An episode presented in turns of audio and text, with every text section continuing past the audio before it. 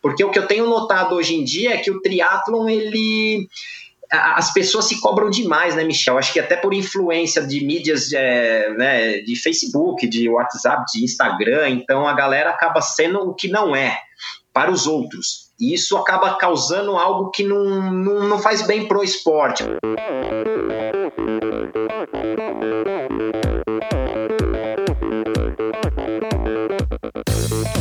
Pessoal, aqui quem fala é Renata Falzoni. Olá, eu sou Tim Don. Eu sou Jaque Mourão. Olá, eu sou João Paulo Diniz. Eu sou Adriana Silva. Oi, eu sou Mauro Ribeiro. E esse é o Endorfina Podcast. Valeu, até mais. Sou Michel Bogli e aqui no Endorfina Podcast você conhece as histórias e opiniões de triatletas, corredores, nadadores e ciclistas, profissionais e amadores. Descubra quem são e o que pensam os seres humanos que vivem o esporte e são movidos à endorfina.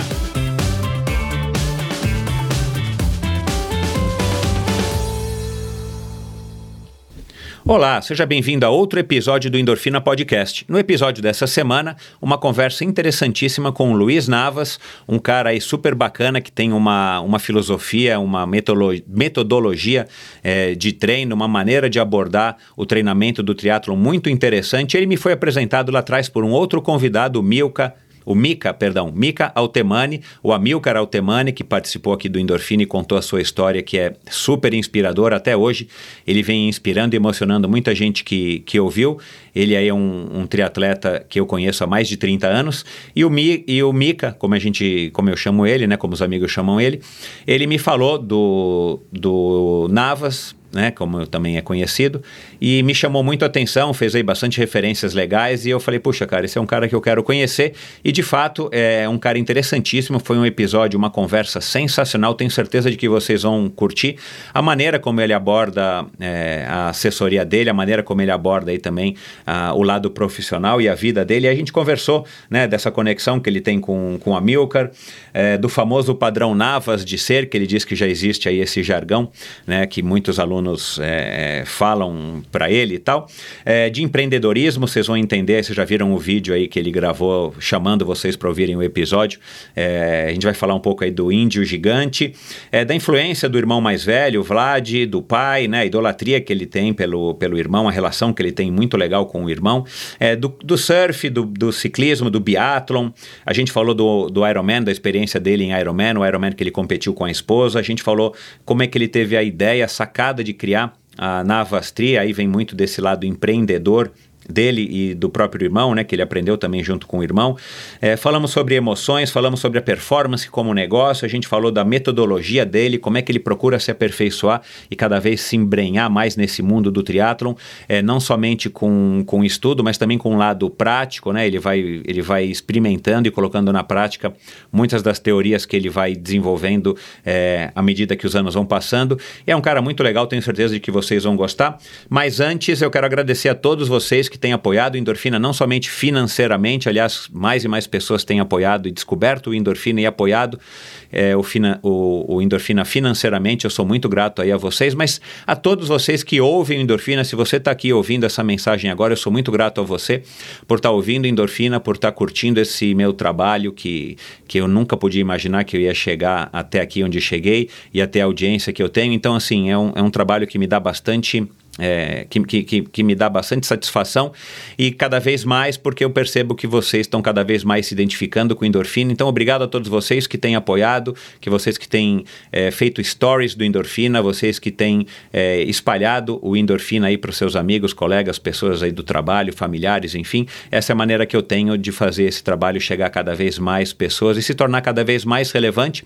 Se você não, se, não segue ou não assina o endorfina é, no Instagram, Endorfina BR, vai lá e siga, você vai ficar atualizado e você vai ver fotos cada vez. Eu tô, tenho tentado publicar fotos cada vez mais interessantes dos convidados, fotos fora do padrão. Se você não segue, não assina o Endorfina no Spotify ou na Apple Podcasts ou no Google Podcasts, saiba que isso é gratuito e se você faz isso, você é, me ajuda porque faz com que outras pessoas é, descubram o Endorfina através dos algoritmos aí desses, desses agregadores de podcast e você ouve o Endorfina em qualquer outro agregador de podcast que existe existe por aí, no Deezer inclusive, e também no meu site endorfinabr.com.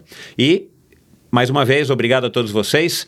É, se você quer ouvir todos os episódios do Endorfina, vai nesses agregadores que eu falei, vai lá no meu site, como por exemplo, você consegue ouvir o episódio da Ana é, perdão, o episódio da Marcella Toad, é, não é Ana Marcella, é Marcella Toad, o episódio da semana passada é um episódio que está repercutindo bastante até hoje, uma menina aí com uma história bem legal, ela chegou a ser vice-campeã da Brasil Ride, é, ao lado da Viviane Faveri.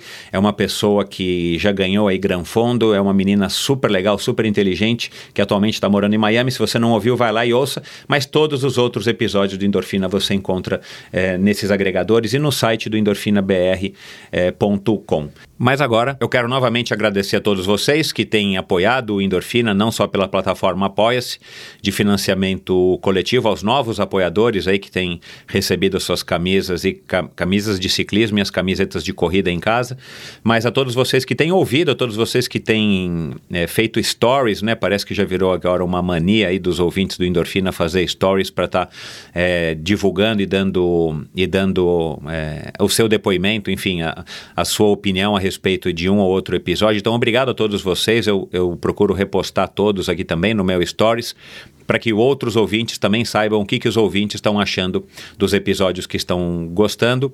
Então, obrigado a todos vocês que têm também divulgado e compartilhado Endorfina nas suas redes sociais, com seus colegas de treino, colegas de trabalho, enfim, familiares. Isso é o que faz o Endorfina crescer e a cada dia ele tem crescido mais. Então, muito obrigado a vocês.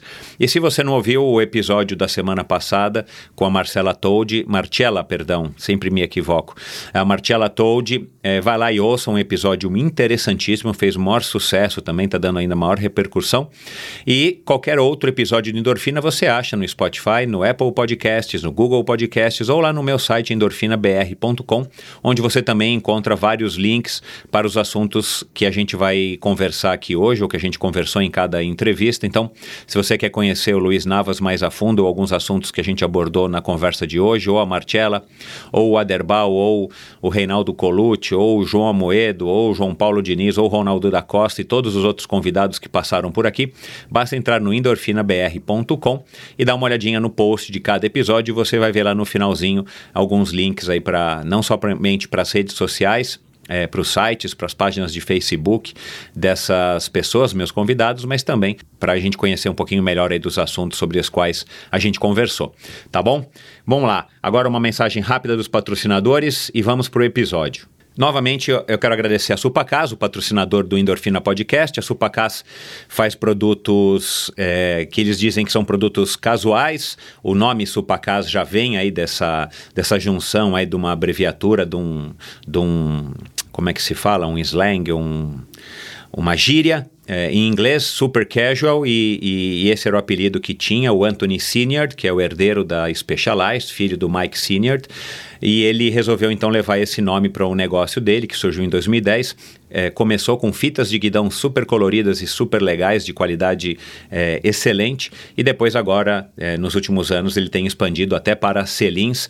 É, em breve, aqui no Brasil, você vai encontrar também selins através do representante oficial, da importadora oficial da Supacas no Brasil, a Ultracicle ultracicle.com.br, é, lá em Ponta Grossa, dos meus amigos Paulo e Kathleen. Então, dá uma olhadinha no site ultracicle.com.br e confira todos os produtos da Supacas, que vão desde as fitas de guidão, as meias, as luvas, as tampas da caixa de direção, suportes de garrafinha, ferramentas, a famosa bomba aí, que alguns amigos até já, já me disseram que olharam a bomba no site da da Supacas. Eu acho que ainda não tem no site da Ultracicle. A última vez que eu falei com o Paulo estava para chegar, mas eles vão colocar no site, é claro. Mas enfim, você dá uma olhadinha, tem uma bomba de pé fabulosa com aquele padrão de cor chamado Oil Slick, que eu já venho descrevendo aqui nos últimos episódios. Muito legal. Se você não conhece, vai lá e confere, porque vale a pena. São produtos de altíssima qualidade, assinados e avalizados por ninguém mais, ninguém menos do que Peter Sagan, todo mundo conhece, dispensa apresentações,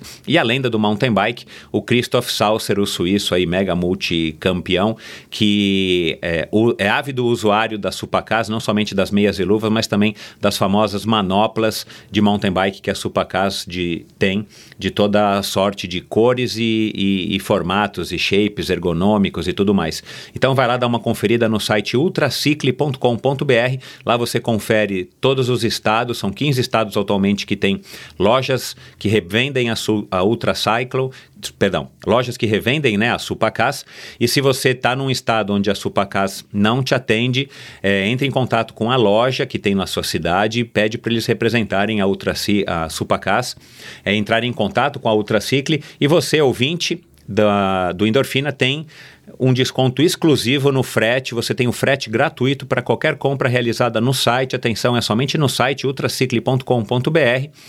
Compra no, compre no site ultracicle.com.br e na hora de fazer o checkout, coloca lá no cupom de desconto a palavra endorfina. Endorfina, tudo em caixa alta. Automaticamente o frete das compras acima de 100 reais é, vai ser gratuito para você, não importa onde você esteja no Brasil. Essa promoção é válida por tempo indeterminado, é, enquanto durarem os estoques e somente para entregas feitas no território brasileiro. Supacas BR, você encontra o perfil da Supacas no Instagram e no Facebook Supacas Supacas Brasil. Não se esqueça que Supacas termina com o Z, não é com S, é, é Z. Supacas termina com Z, então Supacas BR no Instagram e Supacas Brasil no Facebook. Chega lá e confere. E quero agradecer também a Probiótica, patrocinadora do Endorfina Podcast há quase um ano, patrocinadora do circuito 3-Day Series do circuito de Ironman Brasil e do Letap Brasil 2020. Probiótica tem toda a linha de suplementos para o seu esporte de endurance, não importa se é a natação, o ciclismo, a corrida, o triatlon, o mountain bike, o remo ou qualquer uma atividade que você faça por mais de 45 minutos de maneira intensa, você encontra na linha da Probiótica toda sorte de suplementos para te ajudar não somente a ter um desempenho melhor, mas também ter uma recuperação melhor ou ajudar a suprir as necessidades que por acaso faltem na sua alimentação diária e que com o esforço você precisa então de ter uma suplementação. Então, é, procure no site probiotica.com.br e você vai conhecer a linha enorme que tem de produtos que vão desde a linha completa de Carbap, que é uma marca da probiótica, e tem o Carbap Gel, o famoso Carbap Gel que você encontra aí em todas as melhores lojas é, do segmento, mas também o Carbap Energy Beat, você tem o Carbap 4.1, você tem o Carbap Energy Gum, que é a, são as gominhas que eles lançaram agora mais recentemente de, de carboidrato, né, que eu já venho falando aqui também, é uma alternativa super legal para você ter na, na bolsa, no porta-luvas do carro, para você ter, enfim, no bolso quando você faz um, um pedal, ou para você usar quando você sente aquela fomezinha antes do treino ou logo depois do treino, se você vai demorar um pouco para se alimentar depois. Então, toda a linha da probiótica você encontra no site probiotica.com.br na hora de fazer a sua compra você entra também no site loja.probiotica.com.br você confere todas as novidades da probiótica, lançamentos, é, toda a interação que a probiótica tem, não somente com os clientes finais, mas também com seus atletas patrocinados. Eles têm um, um esquadrão que eles chamam de, de atletas patrocinados é, de diversas modalidades. Vale a pena lá você conferir. E isso tudo nas redes sociais da Probiótica, Probiótica Oficial no Instagram.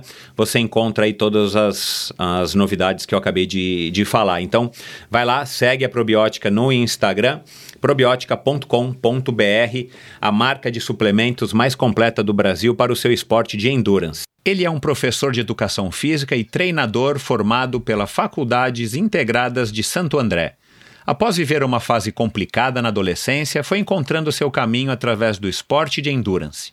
O começo na natação em 1991, numa academia de bairro, o levou aos biatlons, como eram chamados os aquatlons na época, né? E três anos depois estreou o famoso Triatlon Internacional de Santos. Dez anos depois, participou do seu primeiro Ironman em Florianópolis. Após muitos anos competindo e observando os movimentos da modalidade, resolveu criar em 2015 a sua própria assessoria. Fruto de muita dedicação, horas e mais horas de estudo e trabalho sério, vem construindo ao lado da esposa Telma uma excelente reputação no meio do triatlon. De surfista a triatleta, de repetente a estudioso, o proprietário da Navastri, da Sprint Academia e agora também de uma granja de índios gigantes, o empreendedor Luiz Navas Júnior. Seja muito bem-vindo, Luiz. Fala, Michel, tudo bom, cara? Essa de empreendedora Galos Índio Gigante foi uma surpresa, hein? Ficou muito bom. Cara, me diz uma coisa. É. Você já tá, mandando, já tá manjando tudo de barbela, de crista, do bico, tamanho da cabeça do, do galo? Já, já estamos manjando tudo das características e seleção genética para ter uma ave de ponta e concorrer com os maiores criatórios do Brasil. Cara, que inusitado, o cara criar, para quem não, para quem não sabe, né? Eu acho que a maioria não sabe, índio gigante é um tipo de galo enorme, né? Chega até mais de um metro, né? Medindo da ponta da unha até a ponta do bico. É. Eu fiz um mini curso sobre é, índio gigante, a hora que você me contou. Você tá já manjando bem do assunto aí, quer dizer, meu sócio, Michel. Mas, cara, que bacana, que inusitado é, um negócio é. desse. Mas é, ela é uma ave também considerada ornamental, mas ela também serve para o abate, né? É, eles, eles fazem esse melhoramento para ganho de carcaça um pouco mais precoce, né? É uma ave que ela tem um é. desenvolvimento muito rápido e ela ganha aí precocidade para essa, essa demanda de, de ave caipira, né? Tem gente que gosta mais. Seria uma, uma, carne mais orgânica, no caso, né? Diferente dessas de granja, onde tem muito hormônio, muito, muito antibiótico, né? Uhum. Então acaba indo para essa linha aí. Cara, e você então é sócio do teu irmão, né? De um dos teus irmãos mais velhos nessa, nessa nova empreitada aí da granja. É. Agora, é, da onde que vem essa tua veia de empreendedor? Da onde que, que. Como é que você se descobriu empreendedor?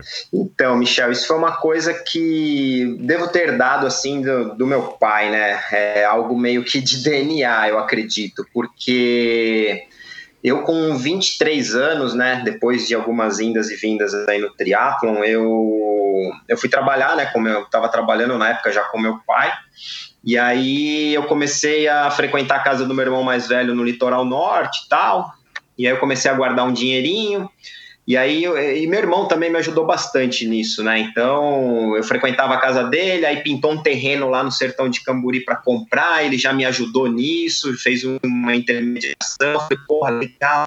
Aí, desse terreno, eu fui juntando dinheirinho, desse terreno já virou uma casa, aí já com 25 anos eu já tinha uma casa no, no litoral e acabava indo lá com os amigos tal.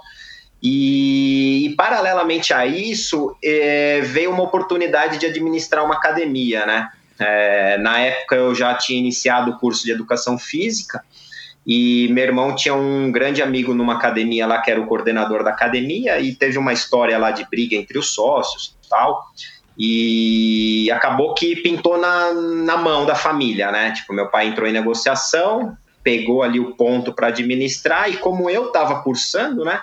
é um segmento totalmente diferente do que a família já tinha. Meu pai ele tem uma metalúrgica hoje há mais de 40 anos, que ele fundou junto com o meu avô, e que sempre foi o sustento aí da família.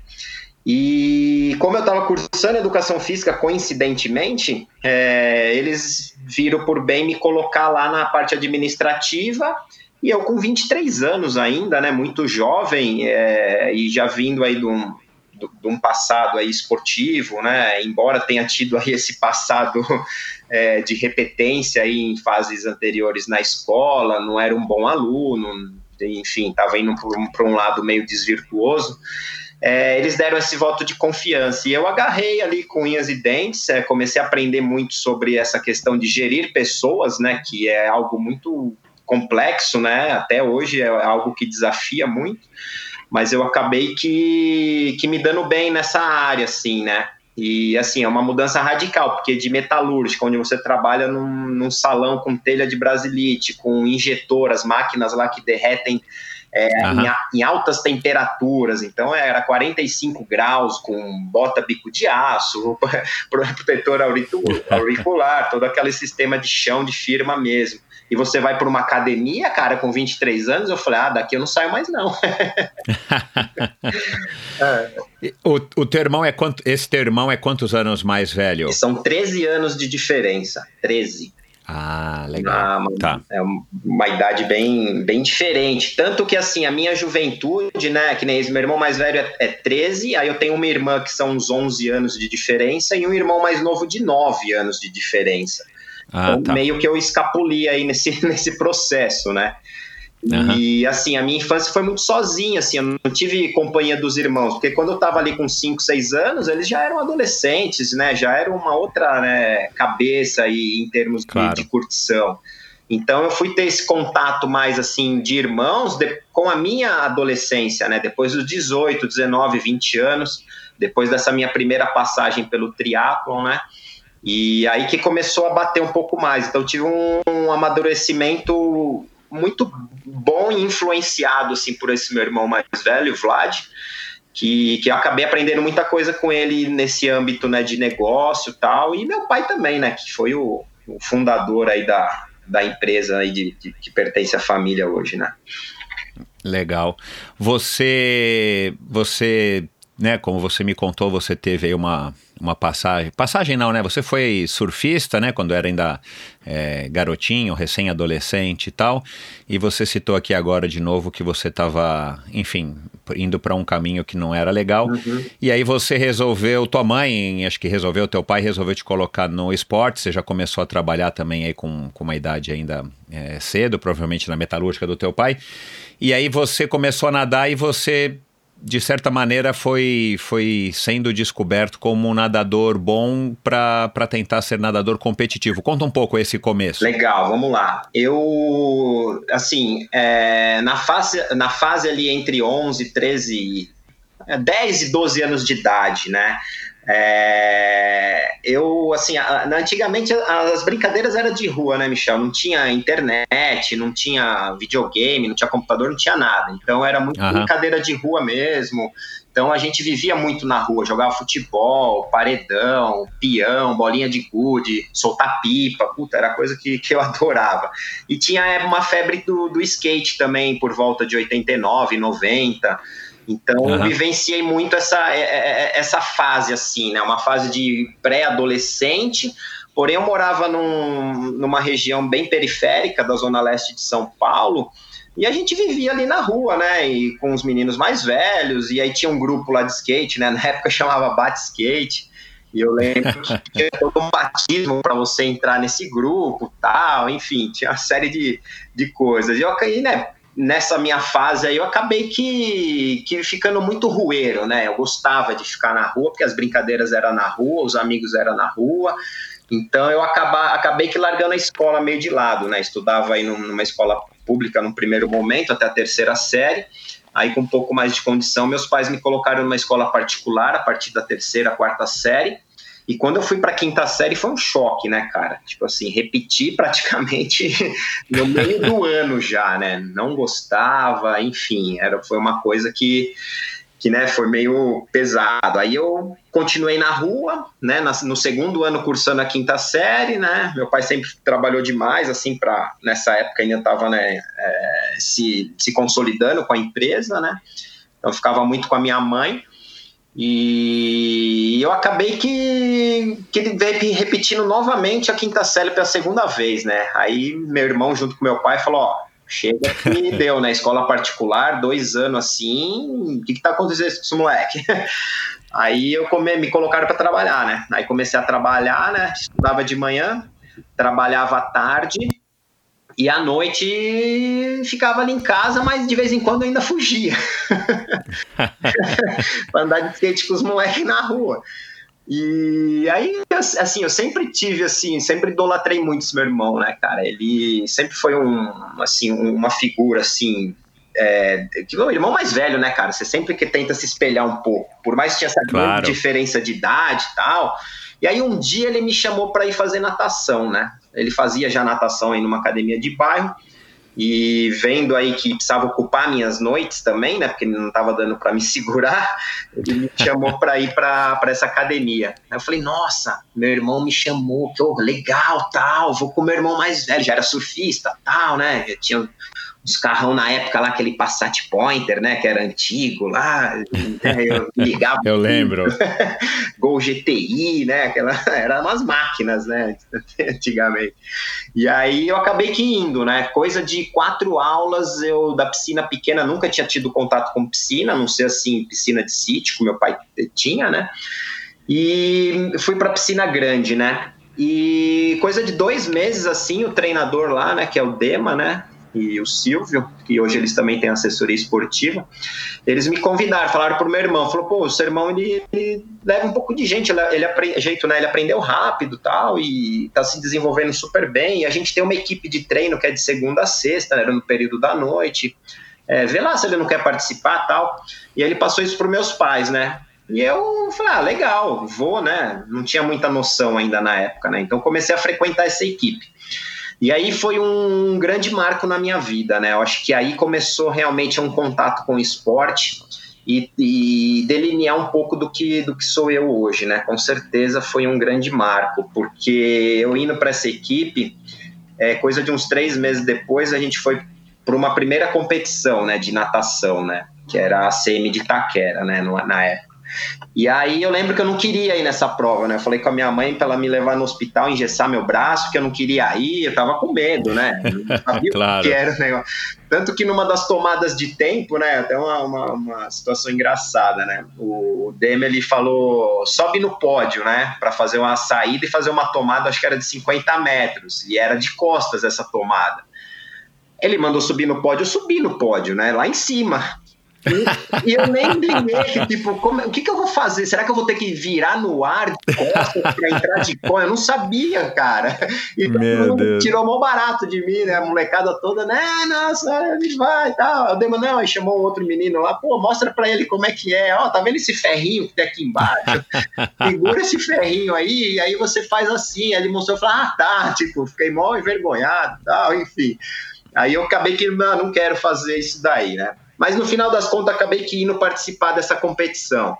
Pô, foi quatro medalhinhas, né, para um para um adolescente ali, pré-adolescente de 12 para 13 anos, foi algo que mexeu comigo, assim, sabe? Me marcou. É claro. Falei, puta, que legal, cara. Aí minha mãe ficou toda empolgada, né? E passou pro meu pai. Aí eu comecei a me, me, me dedicar cada vez mais, né, para natação. É, na época tinha um projeto que chamava Projeto Nadar, né, que foi em 90, 90, 91, 92, 93, 94, participando. Nunca cheguei a me federar, né, porque também logo de, de início, assim, né, eu comecei a natação em 91, só que em 92 eu já participei de um primeiro biatlon. Era um biatlon de final de ano lá na USP, e o Dema lembra que fez essa prova como, como uma prova festiva, né, de encerramento de ano, aí convidou todos os nadadores, a gente foi, não sabia nem correr direito, morria com aquela dor lateral, sabe? Era uma coisa horrível para mim correr, cara. sofria tanto. Fiquei mais de ano sofrendo com essa dor e nadava super bem, saía bem e na corrida todo mundo me passava. E aí eu já tive esse primeiro contato. Então, com isso eu já conheci mais um menino que entrou na, na equipe, já fazia triatlon. Foi aí que eu conheci o triatlon, né? Falei, nossa, ainda tem bike também, olha que negócio legal. E nessa primeira prova de biatlon aí eu fiquei em terceiro colocado. Então já acendeu um pouco mais, né, essa chama de, de competidor, né? Então eu falei, uhum. porra, que legal. E aí tinha um percurso, um circuito litoral norte, né, em 93, que é as provas do Vanderlei lá da Habitat. Ele uhum. fazia, ia uma puta galera legal, uma molecada que fazia nessa época, né? Tinha muita gente legal que fazia. A categoria 15, 19 anos era a categoria mais disputada, né? Pra você ver como o triatlo Verdade, hoje é. em dia, né? É. Tinha uma Felipe Pita, Akira, Fernando Dabitabi, Edmilson. É. Nossa, cara, tinha uma galera bacana, assim. E aí eu acabei participando desse circuito em 93 e já enchendo o saco do meu pai para comprar uma bicicleta. Falei, não, eu quero ir para triatlon. Aí nisso já, já acompanhava o, o, esporte espetacular na época, já tinha algumas reportagens falando da Fernanda Keller, que, que fazia já os Ironmans, né? Já tinha destaque internacional lá em Kona. Aí eu olhava aquilo lá e para mim, assim, eu nunca imaginei na minha vida fazer um Ironman. Eu já tinha um contato ali com a natação, já estava pegando contato com, com a corrida e com a bike, mas era uma coisa que eu nem imaginava, né? Ironman para mim uhum. era uma coisa tanto que no Brasil não tinha, né? Era só fora, meio que para classificar você tinha que ser convidado, né? Era alguma coisa assim.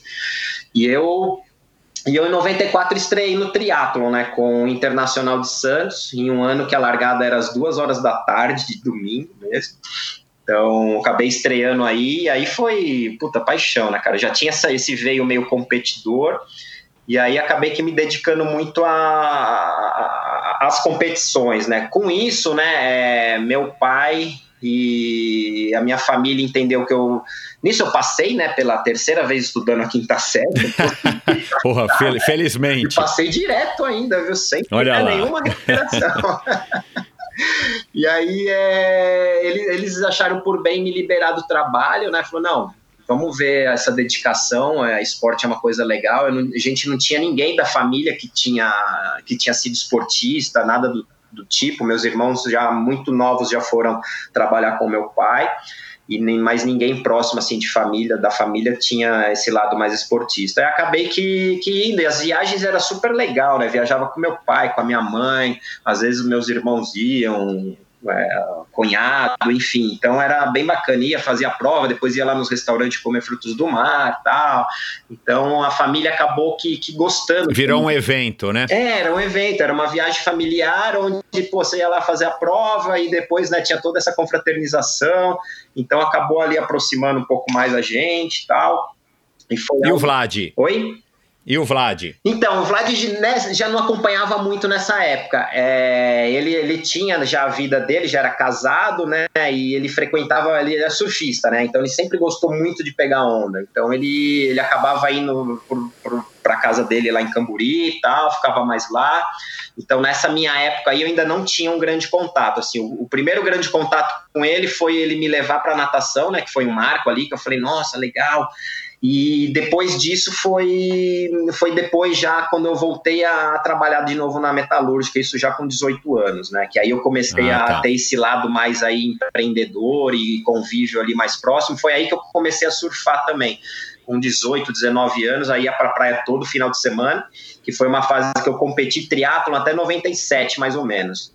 E já com 18 anos, cara, deu um estralo assim do nada. Eu, acaba, tinha acabado de fazer uma seletiva de um duatlon terrestre lá em Interlagos, em 96, e tinha pego uma boa classificação e tinha sido convocado para a seleção brasileira. Era uma prova um mundial que ia ter na Itália em 97, se não me engano. E tinha vindo de um Troféu Brasil, uma primeira etapa onde eu tinha andado muito bem, tinha liderado grande parte do, do, do trajeto tinha ficado em segundo geral ali do short, né, da molecada, tava indo assim muito bem. Só que, cara, não sei te explicar, não houve nada que me motivou a, a, a simplesmente parar. Eu cheguei um belo dia, bati na porta lá da metalúrgica e falei, quero trabalhar. Aí olharam para mim assim com espanto, porque eu nunca tinha comentado nada, não foi um ensaio, não fui conversar com meu uhum. pai, nada. Eu cheguei do nada assim e falei. E, e na época, nessa época, eu, tinha tre eu tava treinando com o Marcos Paulo, que lá em 95 comecei a treinar com ele, e treinei em 95 e 96. E foi uma época que eu fui, mandei um, né, conversei com ele por telefone, ele falou, porra, Luizinho, mas agora que você está desenvolvendo super bem e tal, você vai parar? Eu falei, ah, Marcos Paulo, não sei, cara, vou, vou trabalhar com meu pai e tal, não sei o quê. Enfim, foi, um, foi algo ali que assim, eu não tive um direcionamento, vamos dizer, de ter alguém que falou, peraí, você pode ter um potencial para ser explorado, de ser um atleta, tal, não sei o quê.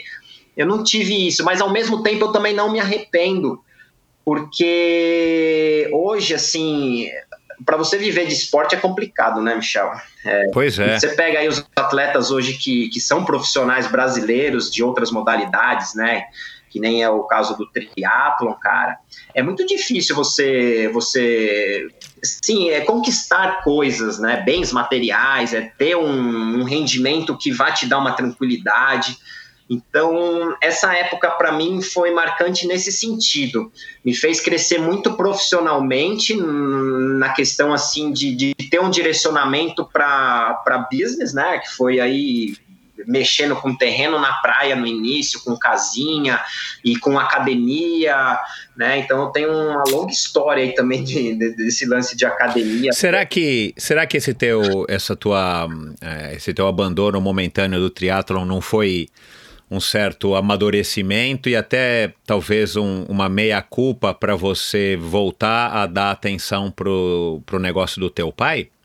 Então, eu não sei. Porque sempre rola isso, né? Quando o pai tem alguma coisa, a mãe tem algum negócio, tem um negócio familiar, tipo assim, pô, os filhos têm que tem que continuar. E teus três irmãos Isso. lá e você único fora, né? Isso. Será que não foi alguma coisa Eu nesse acredito sentido? que tem um pouco disso, Michel, porque meus irmãos eles começaram a trabalhar muito jovem também, com 12, 13, 14 anos eles já estavam lá fazendo parte e, e desde que eles entraram eles nunca saíram. E assim, eu por ser o caçula, né, já tem aquela fama, né, de ser o mais queridinho e tal, o mais é, né, é mais defendido pela mãe. E, eu- e pode ser que tenha tido alguma pressão interna ali que eu não sei, entendeu? Claro, claro. Fala, pô, aquele cara lá já 18 anos, puta vagabundo, ele não quer saber trabalhar, só quer saber de nadar, pedalar e correr, meu, não sei o quê. É, então, mas, mas realmente, eu acho, que, eu acho que se houve isso, eu acho que foi pro bem, né? E-. E, tanto é que você tá aqui hoje, voltou pro esporte, tá hoje vivendo também do esporte, quer dizer, mas eu acho que ah, para pro teu amadurecimento na fase, vindo desse histórico que você acabou de relatar aqui, eu acho que, assim, olhando para trás, né, do- de, um, de um, um observador, eu acho que talvez faça sentido, tenha feito sentido na época e faça sentido ainda hoje. Uhum. Com certeza, pode ser sim, pode ser algo até meio que, que, que intrínseco lá dentro, no fundo, né, que me despertou isso e fez esse gatilho. Eu sei que foi aí uma época de quatro anos onde eu, eu só me dediquei lá realmente ao trabalho e aos finais de semana ia pra praia e comecei a surfar, pegar onda. E isso foi até 2000, e 2000, né? 2000, final de 2000, em uma conversa ali no escritório com meu pai, meus irmãos. é, meus irmãos ainda não tinham, nenhum deles tinham feito faculdade, né? Sempre desde jovem já trabalhando lá com meus pais. Aí meu pai falou: pô, por que você não faz uma faculdade, né? Eu falei: puta, mas vou fazer faculdade do quê? E eu tinha uma ligação muito legal com com meu cunhado, né? Que foi marido da minha esposa, da minha, da minha, da minha irmã. E ele era advogado na época. E eu até cheguei a cogitar isso. Falei, pô, de repente faço direito. Então. Aí eu pensei, falei, pô, mas direito, né? Eu sempre fui esportista. Ah, então vou fazer educação física. Aí eu acabei prestando, né, nesse ano mesmo de 2000 e 2001 comecei a cursar a faculdade de educação física. Então veio aí de quatro anos assim de inatividade competitiva, embora eu nunca tenha parado, eu sempre frequentei academia, seja para fazer uma musculação ou para fazer um, um treino de, de só de natação, mas eu nunca larguei. E quando realmente em 2001 comecei a estudar à noite, o negócio estava ficando bem pesado, porque eu trabalhava das 7 da manhã às 5 da tarde, né, horário né, de comercial mesmo, eu não tinha assim liberdade para sair, porque eu era supervisor de produção, então tomava 17 funcionários ali, que tinha controle de produção, tinha que ter todo um esquema de, de não faltar peça dentro da cadeia produtiva, né, para que não parasse, né, o, esse processo. Então, Uhum. tinha uma responsabilidade bem grande assim sobre sobre as minhas costas, assim, mesmo com pouca idade. E assim, foi uma coisa que que já era meio minha, sabe? A- a- acabei assumindo isso e fazendo e querendo fazer a coisa bem feita. Legal. Então é uma coisa que, sabe, é meio que de DNA, eu gosto de falar, sei lá, assim, tem um- uma visão de, de, de fazer as coisas e ter uma visão do lá na frente, da consequência disso que você está fazendo agora, isso pode gerar o quê, né? Então acho que esse lado empreendedor é um pouco disso também. E quando é que veio o teu interesse para fazer o Iron lá em, em Florianópolis, finalmente? 2004. Isso, então. Você estava na faculdade? É, faculdade mesmo, 2001 na Fefisa. é, tinha dois atletas, do- do- dois ciclistas né, profissionais que, que faziam também é, a faculdade na minha sala. Na época eu estudava à tarde, era uma das poucas faculdades que tinha o período da tarde, e tinha 13 alunos na sala, era bem restrito. E porque eu precisava das manhãs e, das noites para estar ali presente na academia, né? E porque foi meio que concomitante a, a eu entrar na faculdade, é, rolou a oportunidade da academia. Eu até agradeço muito, assim, eu tenho um, um privilégio enorme, porque sabe aquelas coisas que acontecem que você fala, meu, se fosse planejado não daria tão certo. Porque eu entrei na faculdade, prestei no final de 90, comecei a estudar em fevereiro de 91, 2001. 2001, desculpa. Em abril de 2001 veio lá meu irmão no escritório e falou: Meu, academia que eu treino lá, os caras brigaram, os sócios, quem não administrava quer tocar, e o cara fundou, mandou todo mundo embora e o cara tá vendendo. Tipo assim, eu tinha dois meses cursando a faculdade. Aí, meu, rolou, deu certo do meu pai pegar assim a, a preço de banana, com nota promissória, que ela mesmo se pagou. Então, assim, as coisas fluem de uma forma que é impressionante. E aí, cursando né, a faculdade, eu entrei para essa equipe que eu ganhava uma bolsa, né? Falei, ah, vou começar a pedalar então, legal. Aí comecei a pedalar, tipo, fiquei oito meses com os caras, meu. Tipo assim, eu tinha um pedal bom pro triatlon. Uhum. Mas para ciclismo, cara, nossa, era horrível, cara, horrível. Ah. Fiz uma 9 de julho que eu não aguentei ali duas voltas, já passei na, na rede ali, né? Os caras já me peneiraram. fui para jogos regionais, jogos abertos, fui para pista tentar, né? tinha um pouco mais de massa, mas apanhei tanto que eu desisti. E aí no final de 2003, aí 2003 também eu fiz aquele extra distance, né? Aquela prova de 800 quilômetros Uhum. Que você saía lá de Campinas e chegava em Santos, né? Fiz em quarteto na época também, que foi algo bem insano. Você fez essa prova, Michel? Fiz, eu fiz. Essa é... a primeira edição, né? É, eu fiz, eu fiz. É, fui em segundo lugar nessa daí, fiz sozinho, então, né? Você fez solo, né, cara? Nossa. É.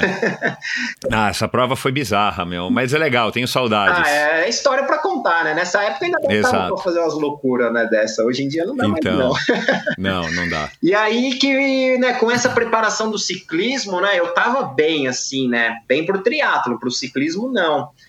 E aí, do nada, né? Quando eu, como eu já estava na academia já há dois anos, né? E aí eu comecei já a voltar a nadar, voltar a pedalar. É, tinha mais tempo disponível, né? Não era que nem na metalúrgica, que você tinha das sete da manhã às cinco da tarde, não tinha como escapar, não tinha como fazer uhum. nada. Já na academia eu tinha muito tempo ocioso, então comecei a correr na esteira, comecei a nadar, lá tinha piscina. Aí já comecei a correr atrás de uma bicicletinha de novo, tal né, já comecei a pedalar novamente, né, que já estava com o pessoal do ciclismo, e aí veio essa ideia assim do nada, em 2004, isso foi em janeiro, eu resolvi fazer a prova, que era em maio, né, falei, ah, vou fazer o Ironman, né, eu já tinha já um, núcleo ali de amizade de, algum, de alguns amigos que já tinham feito o Ironman, e eu falei, ah, vou fazer a prova, né? E eu sempre fui um cara de anotar tudo, assim, né? Então eu tenho. Na época a gente não tinha muito controle de computador, nada, era tudo no caderninho. Então todos os meus treinos eu tenho anotado até hoje, desde a época. Até hoje? Até hoje, cara. Eu guardo, né? Umas anotações de frequência cardíaca, de distância que eu fazia. Eu lembro que eu pedia para minha mãe ir com o carro, né? Mas isso por causa da faculdade? Não, Michel, antes, quando eu já eu fazia, quando eu comecei lá no Biathlon, lá atrás. Eu tinha um caderninho que eu anotava todos os treinos de natação. Isso eu tinha 14, 15 anos. É, não me pergunto por que, que eu anotava. Tipo, eu anotava porque, sei lá, não sei te responder o porquê, mas eu, eu já tinha esse controle. E eu anotava tudo depois desse negócio de frequência cardíaca. Comecei a correr, então anotava a frequência cardíaca. Eu pedia para minha mãe fazer um percurso lá de carro para eu anotar os pontos de referência de cada quilômetro. Então, tinha uma casa X lá que era o quilômetro 1, tinha um poste, sei lá o que, que era o quilômetro 2. Então eu sempre corria nesse mesmo trajeto para eu saber o quanto que eu estava fazendo de ritmo e anotava a frequência cardíaca, isso com 15, 16, 17 anos, sabe? Uma coisa Legal. que. E aí eu, eu acho que isso foi me trazendo um grande aprendizado, assim, né? Isso que eu falo do, do, do empirismo que eu tenho hoje, acho que veio muito de estudo de caso que eu fiz comigo mesmo e involuntariamente. Eu, tipo, eu não tinha nem noção do que eu estava fazendo, mas eu anotava. Eu sempre gostei de, de, de, de, de, ver assim coisas que saíam em revista. Eu tenho até uma história engraçada que numa dessas revistas aí da Bici Sport, né, que na época só tinha ela, acho que assim a nível nacional que falava umas duas linhas, né, sobre alguma coisa assim que a gente gostava de triatlo, de bike. Então eu recortava ali o que falava de triatlo e guardava. Eu lembro que teve uma reportagem dessas que estavam falando sobre o bike fit, né, para triatleta tal. E aí os caras lá, né, mostrou ali que o eixo ali, o movimento central tinha que estar tá alinhado com a ponta do banco. Aí peguei uma linha de pipa, amarrei um pregador e pus na, na no banco e eu vi, que ficou, eu vi que ficou muito para trás meu banco. Falei, nossa, tem coisa errada. Aí conversa com um, conversa com outro, aí um cara me deu a ideia, ah, inverte seu canote, vira ele e vê como é que fica. Isso, é. Então, aí eu inverti, só que ele não, não dava para chegar ainda, porque ele tinha uma angulação que ficava muito alta ah, tá. Cara, a ideia de jirico que eu tinha na época ainda tinha aqueles orelhão, né? Que tinha aquelas fichas. Eu, eu peguei aquelas fichas de orelhão e fiz um calço, dois de cada lado no trilho ali do. do, do e, cara, ficou perfeito, meu. Olha isso, super cara. certo, aí alinhei o banco, falei, cara, que legal, consegui fazer. Eu nem sabia para que que era pro banco estar tá mais para frente, mas eu ia lá e tentava copiar o que os caras faziam para eu para eu estar tá próximo do que o pessoal fazia. Então, sabe, o meu acervo de conhecimento já desde moleque já tentando visualizar o que o pessoal fazia, né?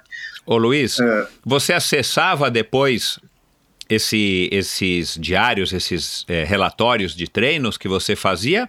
Ou você só ia anotando e empilhando os caderninhos e você nunca é, voltava para eles? Eu voltava, eu voltava para eu ver na época do ano que eu tava, há um ano atrás, como é que, como é que eu tava, para quanto que eu tava ah, tá. correndo, tá. quanto que minha frequência cardíaca tava para treino X.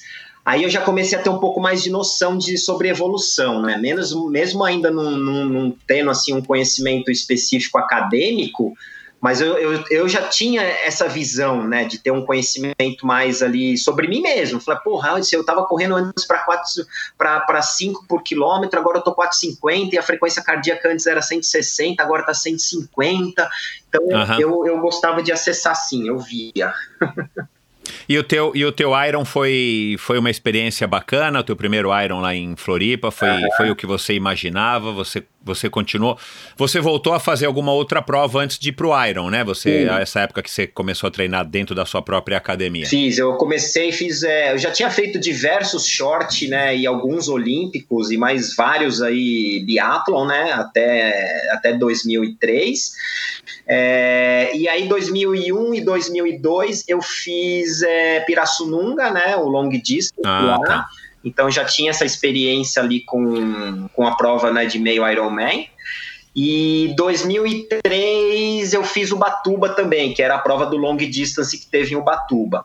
Uhum. E aí, com esse lance da experiência do ciclismo, eu acabei, não, vamos pro Iron. E assim, eu não tinha nenhuma expectativa pro Iron, assim, era algo, eu estava dois anos na faculdade, é, não se tinha nada, né, sobre, sobre, sobre esse tipo de treinamento para triatlon, tanto que, que a Faculdade de Educação Física nos prepara praticamente zero né, para esse tipo de, de treinamento de endurance. A literatura utilizada é uma leitura, liter, pelo menos na minha época, era uma literatura muito ultrapassada, assim, sabe? Tudor Bompa, uhum. que era um cara né, um americano que trabalhava com periodização, mas era uma periodização mais específica para velocistas, assim, para corredores mais velocistas e saltadores, e era uma literatura de 1970, era algo assim mais, Uau. né, é. é. não, a gente não tinha isso, né, algumas outras coisas de, dos russos, né, Verkhochansky, Mativeyev, coisas para treinamento resistido, então a gente não tinha muita noção do que fazer, a gente ia meio na, na orelhada, assim, de, pô, o que, que o cara fazia para ir para um Ironman? Ah, o cara tem que pedalar 180, né?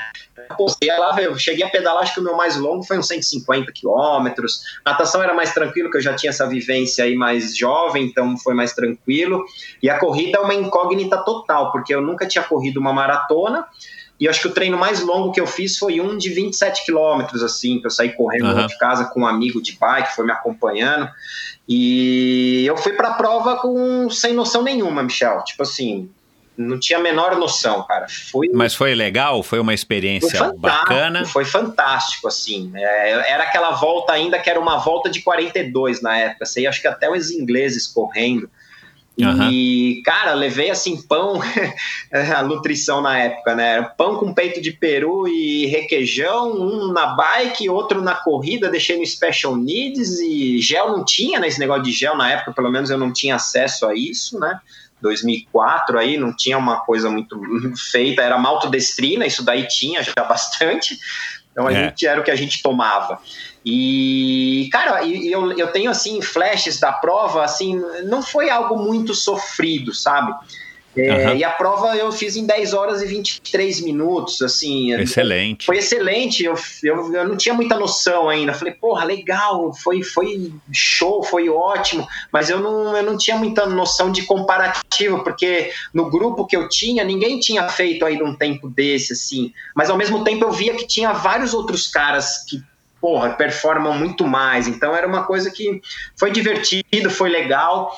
E aí, assim, mais uma vez, né, fiquei no esporte e me apaixonei. Você não terminou querendo fazer outro? Não, não, não tive é. isso não. Que é raro, né? É, é, eu fiz. A maior época, parte das pessoas assim, do primeiro quer fazer o segundo. É, não, não tinha vontade. Inclusive, essa questão, né, assim, o pessoal. Muitos têm esse desejo de Kona, né? O pessoal fala dessa. Né, desse sonho, pô, todo triatleta sonha com Kona, tal, e não sei o quê. E assim, sendo bem sincero, Michel, eu nunca tive assim essa nossa, esse desejo enorme por Kona, sabe? Eu fiz 2004, nem sonhava com essa coisa de vaga. Aí eu comecei, né? Eu, tanto que eu voltei pro Ironman depois só em 2011. Então foram uhum. aí mais oito anos depois que eu continuei fazendo prova de, de meio Iron, continuei fazendo umas provinhas de short. E como nessa época eu, né, tinha casinha na praia, tava com o negócio da academia e assim, eu, eu não fui um cara que namorei por muito tempo, sabe? Eu não, eu não eu sei lá, cara, eu não conseguia ficar com, com a pessoa por um ano, vamos dizer. Eu não sei, tinha um negócio que eu enjoava, eu não queria alguém me controlando, então eu acabava tendo uma fase que eu ia para as baladas, né? Aquela fase que você acabava, né, curtindo a amizade ali que eu tinha na academia com uma galera nada a ver do esporte. Então, teve esses altos e baixos, que às vezes eu treinava um ano, é, aí ficava um ano parado, aí voltava a competir no outro ano, treinava dois anos, uhum. parava mais um ano, porque ia curtir umas rave, ia curtir uma festa, e, sabe, acabou uhum. fluindo assim até 2011, mais ou menos. Então, mas nesse meio tempo surgiu a Navas, né? Então, na Navas verdade, a Navas, o Michel, até no início você falou 2005, mas foi 2015. Ah, perdão, Isso, tá certo. Tri... uhum. é, porque foi assim, eu, eu sempre que eu treinei, eu, eu sempre gostei de conversar com os amigos que a gente estava treinando ali junto sobre essas questões de fisiologia. Ah, tá que era uhum. algo que eu já tinha ali desde as minhas anotações nos caderninhos, né? Eu, eu sempre gostei assim. Então, assim, o esporte, né? O triatlon, mais especificamente, ele sempre me preencheu nesse sentido de, de, de ser uma paixão, sabe? Eu fazia e eu gostava e eu gostava de competir. Então, o que me motivava a treinar era a competição.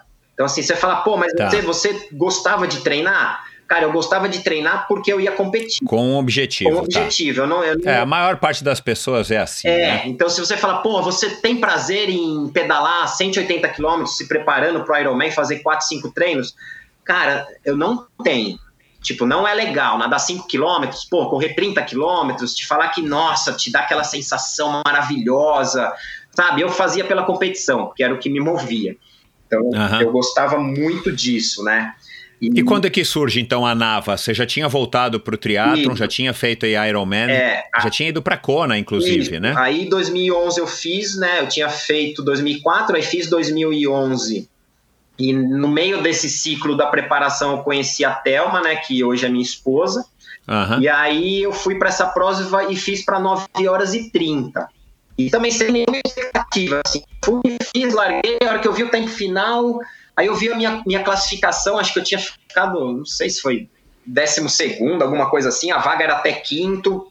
Foi ali que eu falei, olha, eu acho que dá para ir para esse negócio de Kona aí, viu? Vamos, acho que todo mundo fala, né? Parece que é um negócio legal, tal, né? A prova dura, mas eu acho que é uma coisa bacana.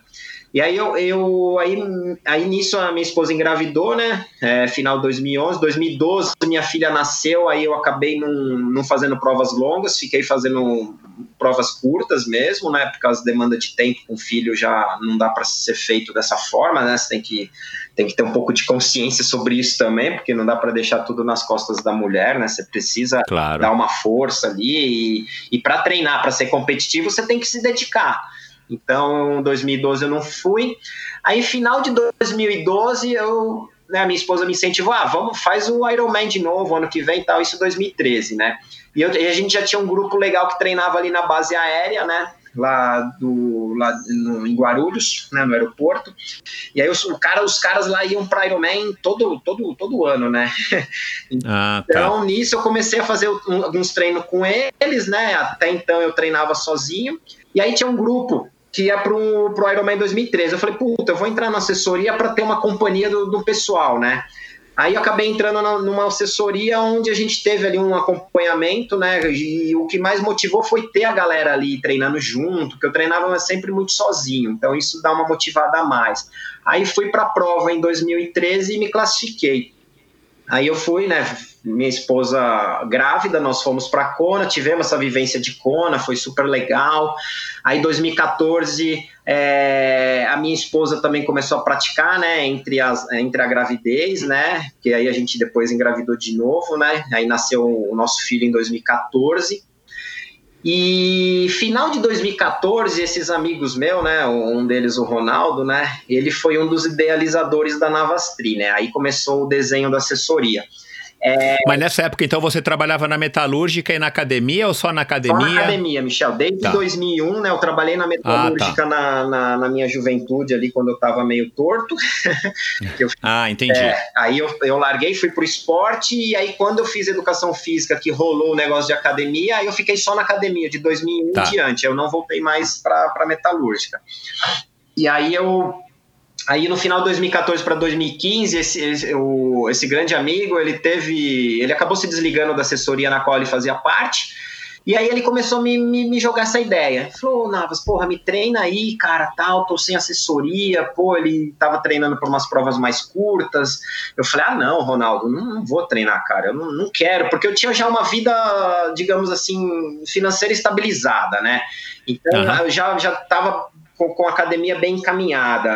Eu falei, falei, não, cara, aqui não, o negócio de assessoria vai me dar trabalho, eu não, sabe, eu não quero, eu não, não vislumbrei o negócio, sabe? Eu entendia que seria uma coisa que, que ia me dar mais mão de obra e tomar muito meu tempo e que eu, com isso, ia acabar deixando de treinar, vai, que era o que eu gostava. Uhum. Até então eu achava uhum. que eu gostava. então, é, então, depois que você, né, começa a fazer uma análise, eu tô passando muito por esse momento, mas a gente chega lá, né? Aí a gente identifica o que, que é o, o gosto da vida. Aí ele, de tanto me perturbar, eu falei, tá bom, vai, vou montar, vou montar uma planilha para você aí, aí a gente vai para essa prova aí, legal, né?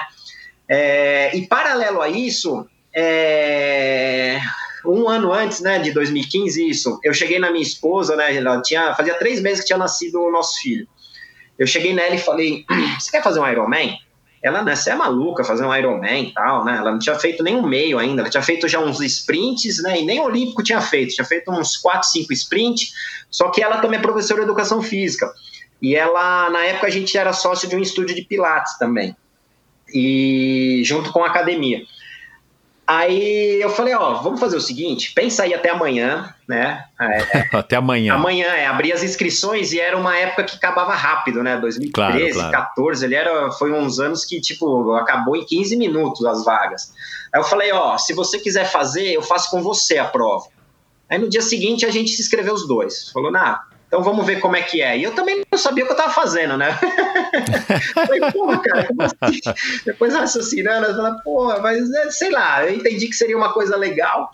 Aí a gente, né, treinando, aí paralelamente a isso, né, com essa questão de dar da planilha aí pro, pro Ronaldo, aí desenrolou a prova em 2015 com a Thelma e foi assim, foi um marco assim pra gente, foi uma coisa bem legal assim ter feito a prova ao lado, né?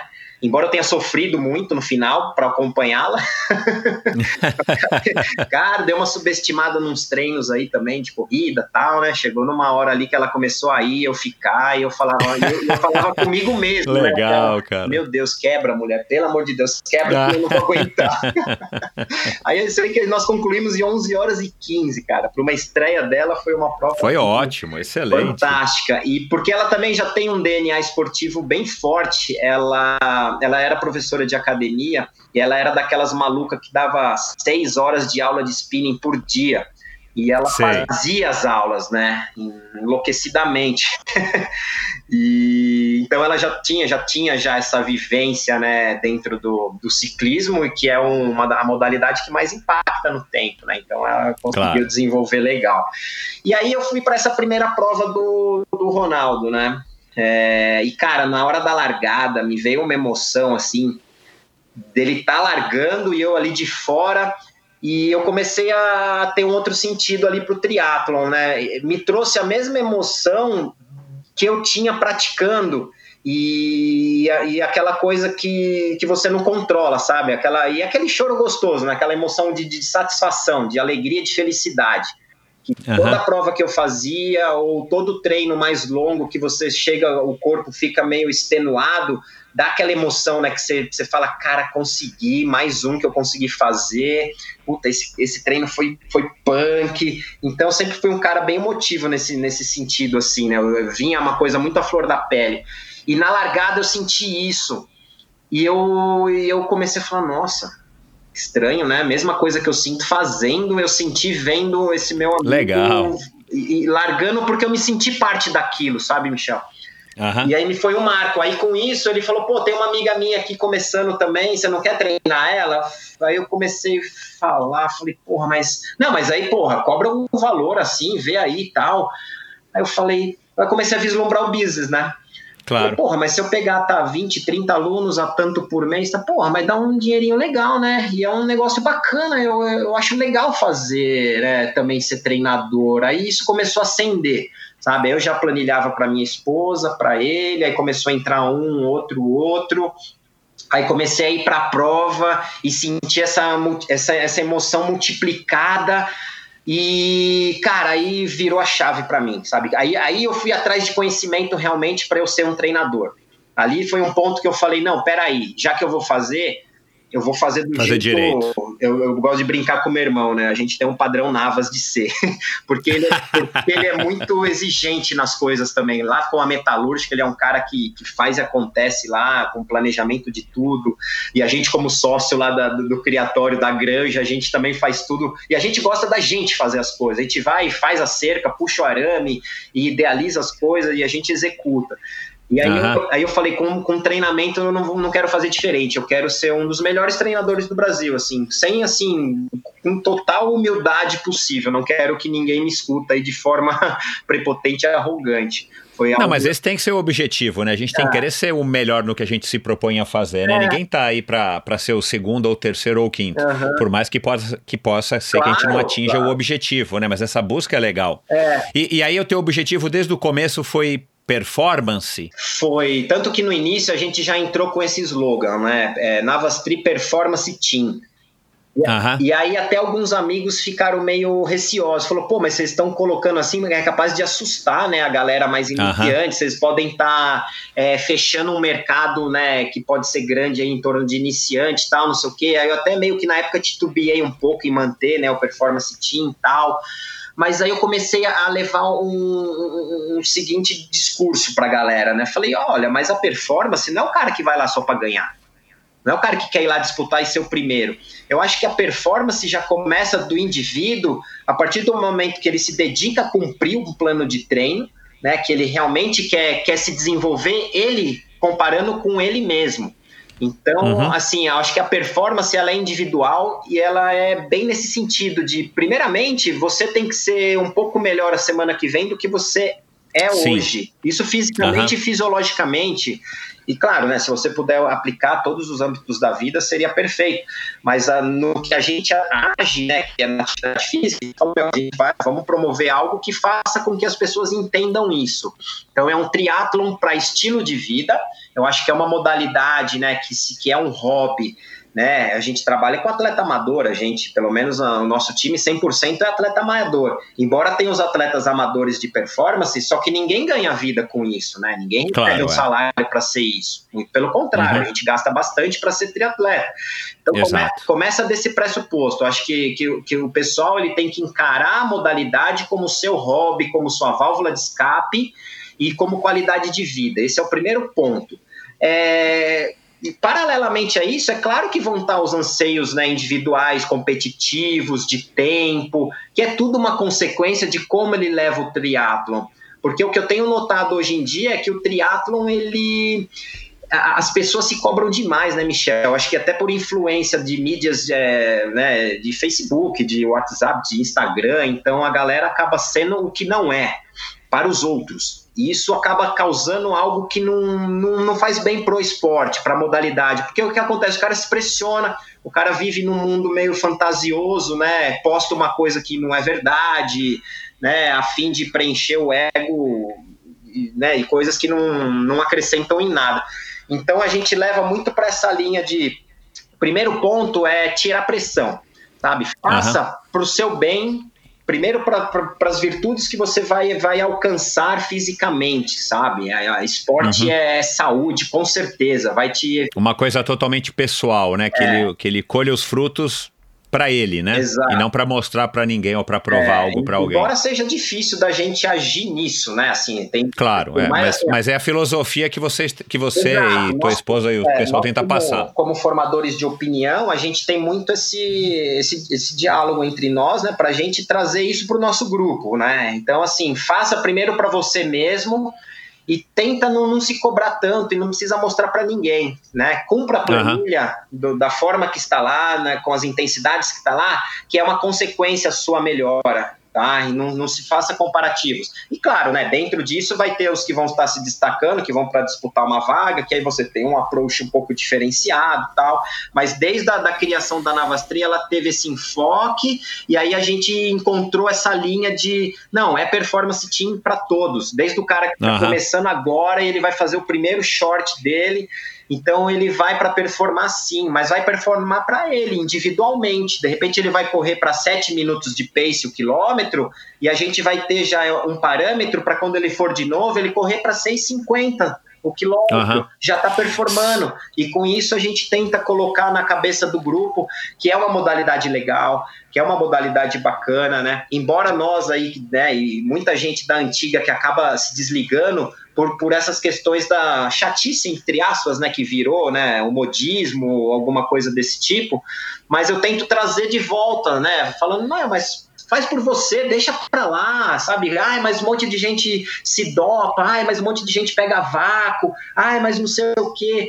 Gente, a gente não pode controlar essas coisas. Então você Exato. vai deixar de fazer algo que você curte, que você ama, que é, que é, que é apaixonante, né? E que vai fazer bem para sua saúde, porque o fulano pega vácuo, porque o fulano é. se dopa, cara. É injusto, é. é. injusto. Às vezes com quem quer buscar uma vaga ou uma coisa do tipo. Mas eu tento trazer o esporte realmente como um estilo de vida da pessoa, né? É. Essa performance que, que você está falando, da maneira como você enxerga, será que ela poderia ser traduzida como levar a sério cara tem que é, se dedicar no sentido de o máximo que ele consegue, né? Mesmo que seja uma hora por dia ou cinco horas por semana, mas que o cara leve a sério para que ele possa evoluir, sim, melhorar a performance dele, cada um no seu nível? Ah, eu acho que sim, Michel. Eu acho que é, bem, é bem por aí sim, viu? É realmente você ter ali um plano, que é um plano que é feito de acordo com a disponibilidade que o atleta fornece. Então, se ele, claro, se é. ele coloca algo que ele não consegue fazer, então peraí, vamos sentar e vamos repensar isso. Se você não está conseguindo entregar isso, não adianta você se inscrever para um Ironman. Claro, então você tem que vamos, vamos, vamos focar no que dá para você fazer com a sua rotina de vida hoje, de trabalho, de família. Então, dentro disso, a gente tem tenta né, harmonizar aí um, um, plano de treino com a vida pessoal e profissional da pessoa. E, e com isso, é, vai dar dedicação mesmo. Se o cara tem, tem a dedicação e tem a disciplina, eu não tenho a menor dúvida de que ele evolui. Ele vai evoluir. Uhum. E, e, e, essa tua escolha de, de, esse teu nicho, vai, esse teu segmento dentro do, de uma assessoria esportiva de triatlon, ela vem se mostrando nesses quatro anos, né, que existe um pouquinho mais de quatro anos que existe a Navas, como uma escolha acertada ou você ainda não consegue avaliar? Ô, Michel, então, eu, eu consigo avaliar sim. Eu acho que tem preenchido um nicho muito, muito bom, porque a gente acaba recebendo atletas já que já têm um pouco da vivência, né? E que a gente tem os feedbacks, né? Olha, puta, mas lá eu tinha acompanhamento de uma forma e vocês aqui é completamente diferente, vocês fazem de um formato completamente diferente. Mas em linhas uhum. gerais, a grande queixa é a atenção, né, Michel? As pessoas às vezes elas querem é. ali uma atenção e quer um controle, né, de você estar tá olhando o que está sendo feito. Então, é. um outro é. ponto que, que fez com que fosse criada né, a Navastri foi justamente algumas facilidades tecnológicas, né? Que nem a plataforma que a gente utiliza aí, que é o Training Peaks, ele dá uma, uma, uma coisa que quando eu conheci a ferramenta, eu falei, nossa, eu que anotava as coisas no caderninho, voltava as páginas para ir ver o que, que acontecia um ano atrás, Você com, com GPS, você recebe um, uma gama de informações que para quem é treinador e sabe utilizar disso, é, você corrige a mecânica de corrida do cara, Michel, sem nunca olhar para o cara correndo. Então, então, são coisas assim que você, você olha e você fala, puta, cadência de corrida é algo mágico, entendeu? Podem falar o que for, mas é algo mágico que já está provado que você tem menos oscilação vertical, você tem menos é, tempo de contato do pé com o solo, com isso você tem menos é, impacto, você, você gera em torno de 20% menos impacto se você corre a uma cadência de 180, um exemplo, por minuto. Uhum, comparando uhum. com um cara que treina, que corre com uma cadência de 170, na mesma velocidade, com tudo igual. Então o cara gera uhum. uma potência maior de impacto. Então a gente já fez vários testes com isso, né? Uhum. Então a busca pelo conhecimento né, na, na Navastri é, quando a coisa se formou, que eu realmente entendi como um negócio, falei, vamos lá, vamos, vamos, vamos levar a sério. É, o que me marcou na, na época de 2015, né, a gente lançou ela em maio de 2015, né, que foi no Ironman, onde eu fiz com a minha esposa, nisso eu já estava treinando já o Ronaldo, e aí eu vi que o Cali, né, o professor Cali Amaral, né, das antigas, ele estava uhum. voltando para o triatlon, que ele tava, ele participou acho que até 2010, se eu não me engano, nas Olimpíadas, e aí ele tinha abandonado, né, como treinador e anunciou que estava voltando. Quando eu vi isso, eu chamei ele no Facebook e falei, pô, Cali, tudo bem, me apresentei e tal, falei que era treinador e que gostaria de, de, de treinar ao lado dele para conhecer um pouco da metodologia, porque eu sabia que no passado ele tinha ficado muito próximo do Brad Sutton. É. é. que foi um cara que vinha muito para o Brasil, né? Eles que, que, idealizaram lá o projeto ali do SESI, lá em São Carlos, né? A Fazenda do Urso. Então eu lembro muito bem dessa época e isso tinha me marcado, né? Ele treinava lá toda aquela molecada e foi para as Olimpíadas, né? Com muitos deles. Aí tinha o Reinaldo Colucci, né? Que era um grande destaque nosso. E aí eu abordei ele e falei: eu quero treinar, eu quero ser seu atleta, Cali, mas eu quero não só me desenvolver como atleta, mas eu também quero saber sobre treinamento. Assim, eu tenho uma assessoria aqui em São Paulo, tal, tô começando agora. E aí eu fiquei um pouco mais de um ano com ele, fiquei final de 2015 e o ano todo de 2016, né, ele estava morando em Bauru, então periodicamente eu ia para lá, passava dois, três dias. É, a gente acabou criando um vínculo de amizade muito legal. Acabava, ele me hospedava na casa dele, né, para a gente ficar ali, participar ali do, do camp ali que ele fazia ali no, no, num tênis clube ali local. E eu comecei a, a estudar, a enxergar essa coisa de treinamento. Paralelo a isso, a gente fez um curso da Ironman University que é da marca Ironman mesmo, com grandes nomes aí, Jim Vance, é, é o, o, ai, agora me fugiu o nome lá, mas não, tinha Mark Allen, Paula Fraser, Dave Scott, que aí são mais figuras, eu acho que para trazer o marketing, mas quem realmente claro. conhecia ali da, da, da parte técnica eram os três caras principais ali, né? E aí a gente uhum. já, já, já, já visualizou um pouco mais sobre essa metodologia, e aí a gente foi aglutinando, né? Tudo isso que a gente foi vendo aí é, de teoria, né, com esses cursos. É, depois a minha esposa também a gente fez o certificado é, da Trisuto, né? A gente participou de dois camps presenciais com o Brad Sutton e mais uma parte teórica aí para a gente ser um, para gente nós sermos né, uma assessoria credenciada aqui no Brasil da metodologia também. Só que a gente uhum. não segue a metodologia 100%. É, a gente consegue, conseguiu assim pegar pontos e, e, desenvolver um pouco de uma metodologia própria junto com esse conhecimento Entendi. empírico aí, entendeu? A gente não, não, replica o, que é dado, até porque quem faz, né, qualquer um que quiser fazer esse curso da Trisuto, vai ver que eles não dão nenhum tipo de receita, assim, nenhum tipo de, de treino mágico, nenhum tipo de, de fórmula mágica. Claro, é. Eles, eles meio que incentivam você a raciocinar e a questionar e com isso você vai fazendo toda esse, essa troca de informações junto com os times de treinadores deles lá. Então, Entendi. com isso, a gente se, se pautou numa metodologia onde, onde a gente consiga evitar lesão, que é um ponto muito chave. Então, um dos pontos que a gente consegue evitar é não dando treinos de tiro né, em pista de corrida. Mas eu penso, pô, mas precisa dar tiro para melhorar? Cara, eu questiono muito isso e a gente já provou na prática que não é necessário. A gente consegue o mesmo desenvolvimento fisiológico se a gente trabalhar com inclinação na esteira. E em vez de você fazer, sei lá, cinco tiros de um quilômetro, Você pode fazer um, algum tipo de trabalho que você faça ali intervalado na esteira com 12% de inclinação. Às vezes, para você atingir uma frequência cardíaca num tiro de 800 ou de 400 ou de 1 km, você precisa de 20 km por hora, 18 km por hora de é. velocidade. Isso te gera Entendi. um impacto muito grande de muscular e articular. A mesma que frequência legal. cardíaca, se você colocar 12% de inclinação, veja para quanto você vai correr por hora. 10 claro, km é. por hora, 11 km por hora.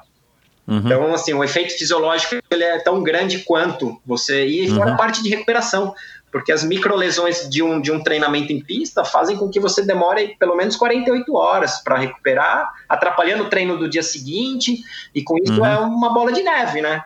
Então a gente. Ô, ô Luiz, o, e fazer tiro na subida não é equivalente?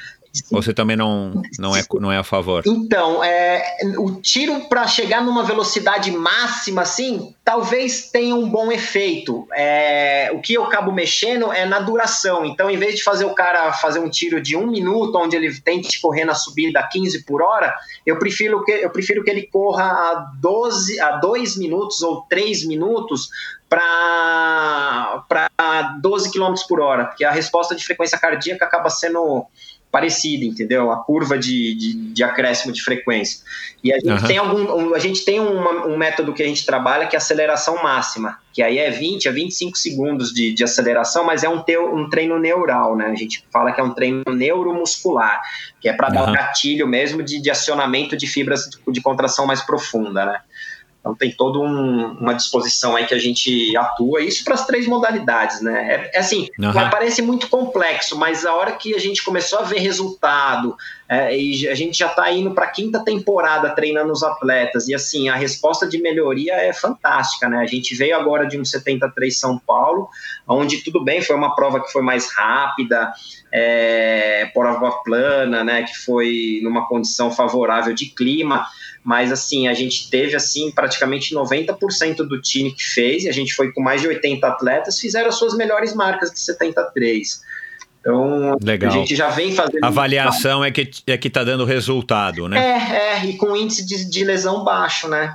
que é, que é mais uma coisa que faz com que, além de, dessa questão de que a gente. Eu gosto de fazer muito trabalho psicológico com o atleta, que é nisso que eu te falei, né? De tirar a pressão, de trazer o cara como uma modalidade esportiva de hobby, né? Que vai te trazer uma série de benefícios e a parte competitiva acaba vindo paralelamente mas a gente gosta de fazer esse trabalho muito psicológico, que ele é totalmente ligado, né? Então isso é, é claro. algo também que a gente é o que eu, o que eu acho que assim o que eu, eu tenho a impressão por observação, eu não posso dar nenhum exemplo é, é prático, mas assim às vezes o que eu acho é que as pessoas estão levando tão a sério o, o triatlon e os esportes de uma maneira geral, né? Que muitas vezes eu acho que as, as amadores, né? Vamos falar dos amadores. Muitas vezes os amadores acabam esquecendo do porquê que eles estão lá, né? Eu acho que é, é, é talvez acho que esse, se eu puder dar uma análise minha aqui, eu acho que eu tenho percebido isso. As pessoas levam tão a sério que elas esquecem do prazer ou do, enfim, dos benefícios de saúde, de convivência, até psicológicos, anti-estresse e tal. E às vezes, cara, você se perde nisso, né? É. Por N fatores. E talvez seja bom realmente ter gente para lembrar é. as pessoas é. de que, cara, ninguém tá aí obrigado, todo mundo faz isso porque quer, todo Exatamente. mundo tem saúde, tem grana, tem tempo para fazer isso. Então a gente tem que estar tá achando tudo uma maravilha, por mais que você não consiga fazer o tempo que você quis, né? Mas aí, de novo, se também fosse fácil, não teria graça, é, né? Se você é. conseguisse fazer os seus, os seus melhores tempos a cada nova prova, cara, tem uma hora que você ia, provavelmente você ia enfim, achar que não tem mais graça, você cria um desafio né? maior. É.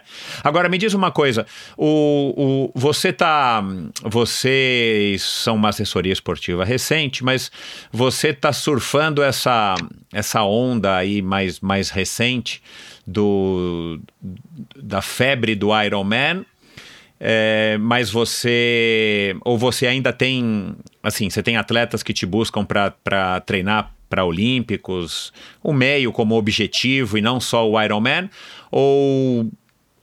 Enfim, como é que você enxerga também essa dualidade que, na verdade, né, pelo menos a maioria dos convidados aqui acha que não deveria existir, mas acaba tendo esse peso. Inclusive, agora recentemente também ouvi uma, uma entrevista com, com um organizador de eventos nos Estados Unidos e foi de novo a mesma opinião de que o Ironman está puxando muito a atenção e que o triatlon, outras distâncias, está ficando mais parado, mais esquecido. É, é, Michel, eu acho que tem. É, perfeita a sua colocação. Eu acho que, que realmente tem uma busca maior né, pela, pela, pelas distâncias mais longas e até pela chancela, né, que é uma marca é, que, que caiu na graça, né? Do, todo mundo Exato. que é do triatlon ouve falar e os caras fazem um evento diferenciado, né? Não tem como negar. É, uhum. é algo que realmente que realmente puxa o marketing, né, puxa a mídia, está vinculado lá ao Ironman de Kona, então a mídia é de muitos anos para cá tem trazido, né, não é mais que nem lá em 95 que você falava que fazia triatlo, os caras confundiam com teatro, achava que você era artista, nossa, mas é. faz teatro, então assim, tá mais, né, é conhecido, tá uma modalidade que vem crescendo, assim, o termômetro da Navastri é realmente é muito, muita gente iniciando no esporte, então a gente tem uma demanda de atletas iniciantes até maior do que de, de atletas mais avançados. A gente tenta suprir isso é, de, de uma forma também que, que, direcione o atleta para fazer os eventos iniciais num primeiro momento, mas é assim, 99% vem com esse desejo de um Ironman ou de uhum. um meio Ironman, então ele já vem conhecendo é, o que, a apresentação que foi dada para ele. Então ele vem conhecer, ele não vem falando, não, mas é porque eu vi ali em Santos tem um short triatlo. Não, ele vem falando que ele é. já viu o Ironman e tem uma prova que agora em São Paulo, que é o meio Ironman. Então ele já vem com essa busca. Então cabe a, aos treinadores realmente ter uma forma, né, até, foi até engraçado. Hoje mesmo nós, né, dentro do grupo, hoje nós estamos trabalhando em quatro treinadores, né, eu, a minha esposa Thelma, o Ronaldo, né, que foi um dos idealizadores, também está vindo para o grupo de treinadores, e o Janosa. E a gente estava discutindo justamente sobre isso, até que ponto que a gente tem o direito de chegar no cara que nos procura, é, com esse desejo de fazer um 73, né? Pois é. E até que ponto a gente tem o direito de brecar o cara e falar, não, então, não pode. Né? E o cara, de repente, ele tem uma, um planejamento para 8, 10 meses, um ano. É, acho que a gente não pode chegar. Não, a gente tem que chegar e apresentar um planejamento para o cara e falar: olha, se você passar por isso, por essas fases daqui um ano, daqui um ano e meio, você vai estar tá apto, você está disposto a passar por esse planejamento para você atingir esse seu alvo. Então, a gente não pode chegar e falar simplesmente: não, você tem que ir para o sprint e depois a gente conversa. Uhum, uhum, você tem uhum. que ter né, toda um, uma forma de, de abordagem e de estratégia até para você não perder o cliente. Porque o que você vê hoje, né, pegando até o que eu tinha falado anteriormente, que é, antigamente as categorias mais novas era que tinha maior número de atletas. Por quê? Se você lembrar lá em 94, 95, a inscrição para você participar de um Troféu Brasil, dinheiro de hoje, vou chutar um valor, era 40, 50 reais né? Então isso dá é. a possibilidade de um pai, né, de, de, de colocar o seu filho ali para fazer, é, de pagar a inscrição, é, de ter o material. Hoje em dia é um esporte bem elitizado. Então o que, que acaba acontecendo? As categorias mais cheias e o grande número de pessoas que vêm te procurar é das categorias acima de 34, 35 anos, é. que são é, é. justamente nessa fase que o cara está mais estável financeiramente, né? Que ele vai ter um pouco mais de tempo tempo, de repente, para se dedicar a um treinamento. E assim, ele já tem uma maturidade fisiológica alcançada. Então, assim, você tem que avaliar o histórico esportivo desse cara, ver se ele já passou por, por alguma modalidade. E com isso você vai fazer uma avaliação se ele vai poder já precocemente fazer um Ironman, né? Precocemente, coisa de um ano seria um precocemente. Ver se o cara uhum. não está muito fora do peso, né? Então eu acho que não dá pra gente falar, né? Não, você não vai fazer. Eu acho que tudo dá para ser analisado, né? A gente tem exemplos do próprio time de atleta que, que veio de outra modalidade, né? Do tênis, por exemplo, e coisa de dois anos o cara estava fazendo o seu primeiro Iron e sendo o melhor atleta brasileiro na prova amadora. Então, e se eu tivesse podado esse cara, será que ele estaria ainda na modalidade? Não teria desanimado? Enfim. Então, assim, uhum. eu acho que tudo é uma análise de caso a caso mesmo. E, sabe, tem que ter uma, uma coerência bem grande aí para que não, não se perca também, né?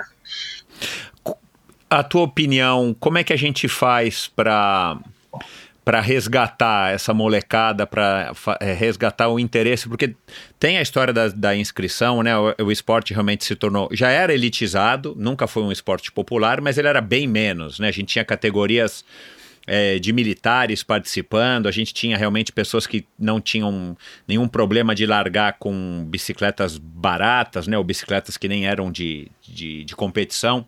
A gente via muito isso naquela época. O cara arrumava um capacete qualquer, o cara pedalava de tênis. Hoje em dia eu acho que é, talvez seja uma das barreiras que inibe muita gente de começar é a história do preço das bicicletas. Os tênis de corrida também não são a coisa mais barata, né? A nossa situação econômica, infelizmente, ainda não, não, não é boa o suficiente para você achar que 500 reais num par de tênis é, é um preço bom para a maioria das pessoas. Mas, é, tirando isso, a gente também tem um outro problema hoje em dia e aí eu não sei, né? Você tem aí dois, dois filhos aí numa idade que já devem estar tá te dando algum tipo de preocupação, pelo menos nesse sentido. As crianças estão mais uh, atentas para outras diversões do que o esporte, né? Tem outros, tem mais atrativos, né? Tem muita criança que pratica esporte, mas tem videogame, tem Com rede certeza. social, tem internet, enfim. Então, o que, que você acha que a gente poderia fazer, o que, que poderia ser feito para que a gente resgatasse o interesse das crianças no esporte, e aí vamos falar do nosso esporte, né? É, para que a gente visse hoje numa prova qualquer aí curta ou olímpica, é, muita gente começando de 15, 16, 17, 18 anos, enfim, vamos falar aí abaixo de 20, para que eventualmente a gente né, dessas crianças iam surgir um ou outro talento e quem sabe até é, medalhistas olímpicos, triatletas de Ironman, campeões e, e heróis aí para que também estimulassem novas crianças a estarem se inscrevendo, porque isso é outra coisa que já é também um consenso na maioria dos convidados aqui do triatlon, a gente precisa ter heróis no esporte para que as crianças também se interessem, né? E a gente tem hoje pessoas que nós admiramos, mas elas não são propriamente ditas heróis no ponto de vista populares para que as crianças se animem com, essas, com, essa, com esses exemplos, né? O que, que você acha é, que a gente teria que fazer para, ou que poderia ser feito para resgatar um pouco a, as novas gerações ingressando no triatlo? É, Michel, não é muito fácil, né? A gente tem realmente é uma concorrência desleal, né, com esses novos é. brinquedinhos é. tecnológicos que prendem muito mais a atenção, né, das crianças ou dos adolescentes realmente é, é uma fase aí da, entre aspas, humanidade aqui brasileira, né? A gente coloca, porque se você fizer o mesmo comparativo lá fora, eles têm os mesmos brinquedinhos tecnológicos e você vê muito mais isso, né? A questão uhum. de ser de, do desenvolvimento atlético lá. Mas por quê? Porque é uma prática já feita desde a da escola, né? Desde muito jovem. Então, eles lá fora, eles têm muitos incentivos para cursar universidades é, sem custo, né, com bolsa, se o cara for um atleta. Então, isso faz com que tenha, às vezes, até uma cobrança dentro da família, fala, não, filho, você precisa fazer uma modalidade porque o papai não tem condição de pagar a sua faculdade. Você precisa se dedicar a uma modalidade uhum. onde vai te dar uma bolsa de estudo lá no futuro. Então, assim, a política esportiva que vem desde a, da, das fases iniciais, né, do, do, do esporte teria que ser mudado aqui no Brasil para que isso aconteça, Michel.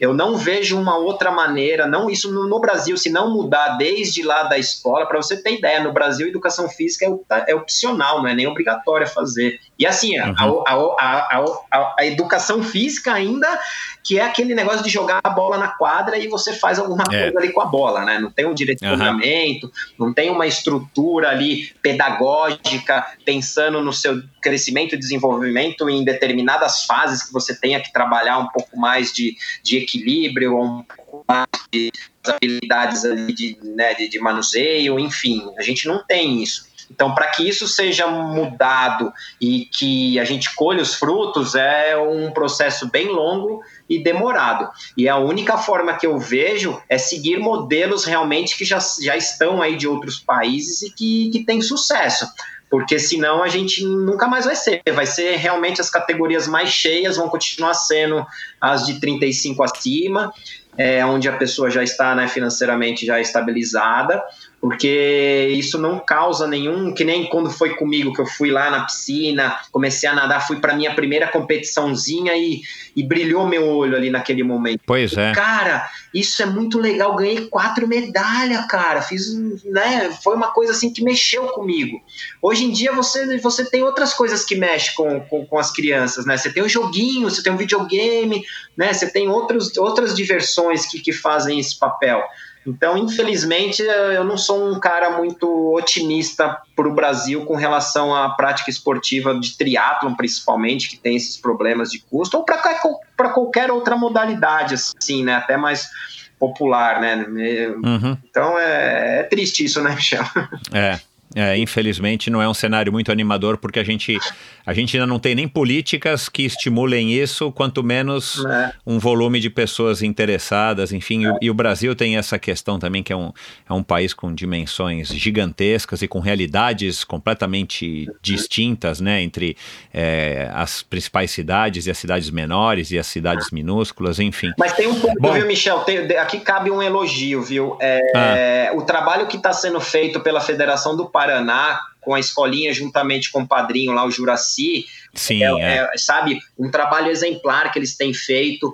Tem um. Ai, lá, lá na Bahia também. Na Bahia, na Bahia tem, do Beto. O Beto isso, também é. faz um trabalho fantástico. Aqui em São Paulo a gente tem o Talentos do Calpão, que também eles fazem um trabalho bem legal, assim, com, com esses é. jovens. Então, assim, é uma sementinha muito pequenininha perto, né, do que poderia ser feito. É, e são ações, são ações pontuais que dependem da, da iniciativa de pessoas, né? E, é muito louvável isso, sem dúvida nenhuma. E deve ter o N que a gente talvez nem conheça ou não saiba. Sim. Mas, mas para que a gente conseguisse um, uma coisa como você falou, né? Aí seguir um exemplo, nem tudo que os americanos fazem é legal, mas essa estrutura de incentivar o esporte na escola para que você possa ganhar bolsas para a faculdade, durante a faculdade você também continuar fazendo o teu esporte, mesmo que você vá um dia fundar o Google ou a Microsoft, é. é muito bacana, né, cara? Então, assim, essas iniciativas, sem dúvida nenhuma, são fabulosas, ah. mas... E um ponto bem é... importante também, Michel, que vale salientar, essa questão de você ter o jovem no esporte é que você vai formar um cidadão, cara. Exato. E, cara, por meio do esporte você transforma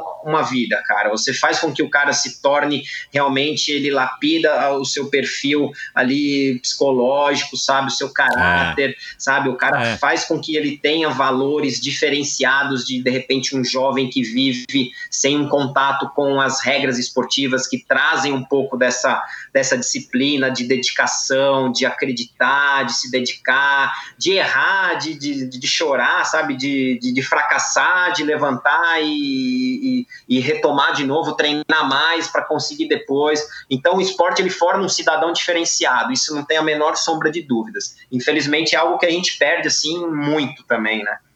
Muito, muito, ele infelizmente. um atleta olímpico e campeão, né? Mas com certeza vai ser um cidadão aí. Pois é, é. Bom, é, para terminar, qual o conselho, Luiz, que você dá para quem quer começar no triatlon? Assim, o que, que você acha que, era um que é um conselho, que seria um conselho importante aí para para as pessoas que querem ingressar no triatlon. Tem muito ouvinte aqui que vem de outras modalidades e o triatlon é um esporte super bacana, mesmo para quem é, só nada, ou para quem só pedala, ou para quem só corre, né? Quem só corre principalmente tem a vantagem de que já chega com uma corrida mais trabalhada. O triatlon é um esporte bacana que acolhe todo mundo e, e ainda tem a história de que ele é menos monótono, monótono do que todos esses outros esportes e há um, um ditado que eu tenho ouvido cada vez mais que todo corredor um dia vai se tornar triatleta se quiser continuar correndo, né? Porque vai ter que começar a correr cada vez menos com o passar do tempo, é. por conta de lesões e tal. A corrida realmente é um esporte sensacional, mas é agressivo. É. Então, o que, que você poderia dizer aí para as pessoas, seja um garotinho né, de 17, 18, 20 anos que já está cansado de nadar, ou para um cara que, que vem da corrida na natação, ou mesmo alguém que eh, venha do nada, o cara sedentário, juntou dinheiro até os 30 anos e agora está afim de gastar fazendo um Ironman, alguma coisa assim. Qual o conselho que você poderia dar para essas pessoas todas? Ah, eu acho que o principal é é, é, é, não pular assim etapas, né, no, no, no, sentido de, de se pressionar, né, de querer já chegar ao fim antes de, de curtir o processo.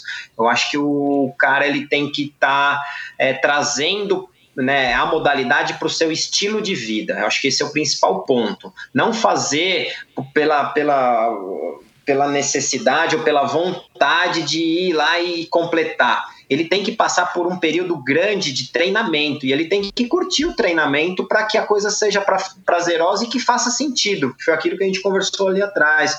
É, hoje as pessoas deixam, às vezes, de, de, de, de saber a essência, por que está fazendo o esporte porque ela se pressiona demais para alcançar determinadas metas que elas mesmas se colocam. Então elas colocam uma faca ali no pescoço e se, ficam se pressionando. Já tem pressão na família, já tem pressão no, no âmbito né, profissional. Aí o cara escolhe uma modalidade que seria para né, uma válvula de escape e o cara acaba também se né, traçando metas e planejando e se pressionando e se frustrando então, acho que o primeiro, o grande conselho para esse pessoal realmente é, é, fazer com que eles levem a modalidade mais leve mesmo, entendeu? Uhum. Para que não, não, não, não, seja frustrante também para ele e acabe abandonando logo depois. Então, acho que tem que curtir o processo, que é uma modalidade realmente apaixonante é, traz um, um nicho de, de, amizades, né, de pessoas super interessantes, né, você, pô, a gente trabalha na assessoria, né, a gente tem de tudo que é profissionais, né, de atuação, então você conhece pessoas muito legais no meio, então realmente é algo que só tem a agregar, desde que, né, a cabeça da, da, dessa pessoa esteja, né, a fim de, de fazer algo que não se pressione, porque senão fica chato também. Exato. É. Cara, legal. Muito obrigado. Quem quiser conhecer um pouquinho mais sobre o teu trabalho da Telma, do, do Ronaldo, como é o nome do outro rapaz? É o Douglas. O Douglas. É, Navas Underline Tri no Instagram, não é isso? É navastri.com.br. Pronto. Esse é o site, então, tem tá. Facebook também, né? É, Instagram, Facebook, só que digitar Navastri ali que já vai achar que a gente aparece. por aí. Legal, cara. Muito obrigado. Parabéns essa, essa, essa tua aproximação, esse teu approach aí do, enfim, da metodologia, da performance. Eu acho que é muito legal, muito autêntico. Legal. E eu não sei se tem muita gente fazendo da maneira como, como você faz, cara. Que vocês tenham aí bastante sucesso. Uhum. É, quando o Amilcar Altemani me falou aí a teu respeito, né? Sim. E, e para quem não ouviu o episódio do Amilcar, um um cara muito sensacional aí, que tem uma história bacana, que também começou a fazer triatlon lá atrás, em 1988, 89. E ele agora está treinando com você, já faz alguns anos, né, Navas? É, eu não lembro agora. Um ano e meio, mais ou menos, a gente classificou é, para Kona esse ano. e ele me falou a, a teu respeito e tal. Eu falei, putz, cara, esse é um cara bacana aí para trazer, com certeza tem uma opinião bacana para não só para matar a minha curiosidade, mas para os ouvintes aí, para você é. passar um pouco também desse lado autêntico do triatlon, que novamente a gente está sempre precisando resgatar. É isso, cara. Legal, Parabéns. Obrigado. Muito obrigado eu, e bom trabalho para vocês. Eu que agradeço. Muito obrigado aí pelo convite, pela oportunidade aí de me juntar aí ao lado de grandes nomes que já passaram aqui no Endorfina e desejo aí todo sucesso aí para essa empreitada sua também, viu? Que bom, cara. Valeu, um abraço. Um abraço, valeu. Bom, pessoal, foi isso. Mais um episódio do Endorfina com um cara aí com bastante opiniões interessantes, uma perspectiva muito bacana, essa perspectiva aí, essa abordagem do triatlon do, do Navas. É, curti, curti bastante e espero que vocês também tenham curtido. Um cara aí que tem uma visão bastante peculiar e quando o Amilcar me falou aí dele eu, e me contou um pouco aí da, da história do Navas, eu falei, poxa, eu quero trazer esse cara. E é isso. Espero que vocês tenham curtido. É, dão um toque tanto aqui no Endorfina BR no Instagram quanto nas redes sociais do Navas, que eu vou colocar no post do episódio de hoje. E comentem o que, que vocês concordam, o que, que vocês curtiram, o que, que vocês discordam. É, deem sua, suas opiniões, tanto para mim quanto para o próprio Navas. Com certeza ele vai ficar contente. E é isso. Um episódio é, bacana E aguardem que esse ano o Endorfina tem muitas novidades, muitos convidados interessantes e alguns projetos rolando aí por fora que se saírem do papel, vocês também vão curtir bastante. Então ajudem a espalhar a palavra do Endorfina, ajudem a divulgar o Endorfina entre seus colegas, seus grupos de WhatsApp, suas redes sociais, porque é assim que o Endorfina se sustenta, é assim que o Endorfina se mantém é, relevante e que me motiva a continuar fazendo esse trabalho aqui para vocês é, semanalmente, tá certo? Abraço, bons treinos e até a semana que vem. Esse episódio foi um oferecimento da Supacas. Supacas é a marca que desde 2010 procura trazer mais cor e casualidade para o mundo do ciclismo. Lá em 2010, o seu criador, Anthony Senior, percebeu que o mundo do ciclismo andava muito sisudo. Aliás, ele sempre foi né, muito sisudo, muito fechado. E recentemente, com, com a abertura dos mercados e com a chegada aí do triatlon, mais recentemente, né, a chegada do triatlon, o, o mundo do ciclismo ganhou um pouco mais de cor, um pouco mais de atratividade, mas o Anthony resolveu criar então uma linha de produtos é, que representasse essa casualidade e essa, essa, essa cor que ele queria trazer para o ciclismo. E, e, é uma marca de muito sucesso, uma marca que é avaliada pelo Peter Sagan, pelo Christoph Saucer, que produz desde as famosas fitas de guidão, as luvas, as meias, os suportes de garrafinha, ferramentas, uma famosa bomba de pé, que produz também a tampa de guidão, tampa de, de, de, caixa de direção, né? Que aliás eu uso uma na minha bicicleta Oil Slick, padrão Oil Slick, que é muito legal. Confere lá é, no site ultracicle.com.br toda a linha de produtos é, que a Ultracicle importa para o Brasil.